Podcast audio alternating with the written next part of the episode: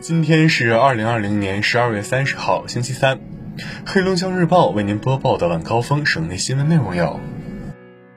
二零二零年十二月二十九号零到二十四时，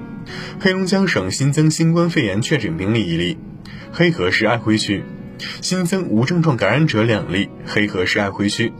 当日治愈出院确诊病例两例，绥芬河市一例，东宁市一例。当日解除医学观察无症状感染者一例。十分合适。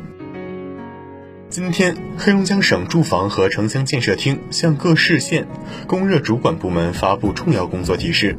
黑龙江将出现大幅降温，部分地区将超五十九年来同期极值，要求各地进一步做好供热保供工作。三十号，记者从哈尔滨市医保局获悉，二零二一年一月一号起，哈尔滨市冠脉支架从均价一点三万降至七百元。哈尔滨市参加冠脉支架集中采购的医院：哈尔滨医科大学附属第一医院、附属第二医院、属第四医院、黑龙江省医院、黑龙江省农垦总院总医院、哈尔滨市第一医院、哈尔滨市双城区人民医院、哈尔滨二四二医院。近日，同程旅行与墨迹天气联合发布《二零二一年元旦旅行消费趋势报告》。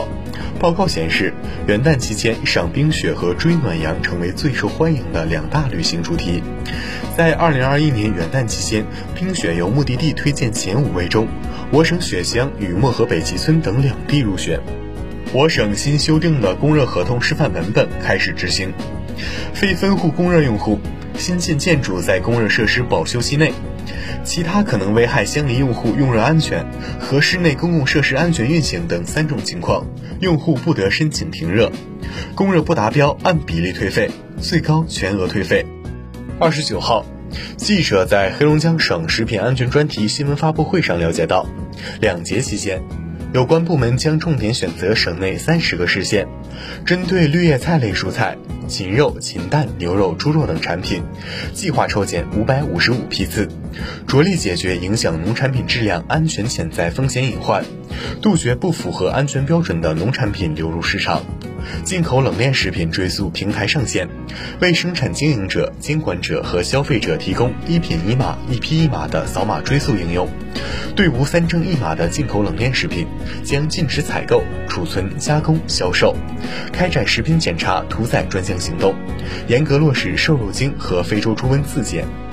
二十九号，哈尔滨市松北区人民法院自由贸易试验区法庭正式揭牌成立。该法庭将重点审理与自贸区哈尔滨片区相关金融类商事案件、贸易类商事案件、电子商务类案件。近期，接到多起投诉，花小猪打车 APP 存在从事非法营运行为。哈尔滨市交通运输局随即对花小猪打车 APP 展开调查。经查，花小猪打车通过推荐奖励和降低车费的形式大肆宣传。交通部门于近期要求滴滴出行对花小猪打车限期整改，对违规接单车辆进行清理，并不得再接收不合规车辆和人员的注册，停止向不合规车辆派单。今后，建设单位在向用户交付新建住宅时，必须提供住宅质量保证书。其中，对屋面防水工程有防水要求的卫生间、房间和外墙面防渗漏及保温工程，最低保修期限为五年；供热供冷系统最低保修期限为两个采暖期、供冷期；电气管线及排水管道设备安装及装修工程，最低保修期为两年。二十八号，湖北省慈善总会公示蒙古国捐赠羊分发情况，据统计，实际分发两万九千七百八十一箱。其中一万四千八百九十五箱用于慰问湖北省内定点医院一线医务工作者及疫情防控中因公殉职人员的家属，一万四千八百八十六箱用于慰问全国援鄂医疗队医务人员，我省分到五百七十八箱。雪地观鹤节启幕，二十八号上午，二零二零齐齐哈尔首届雪地观鹤节正式启幕，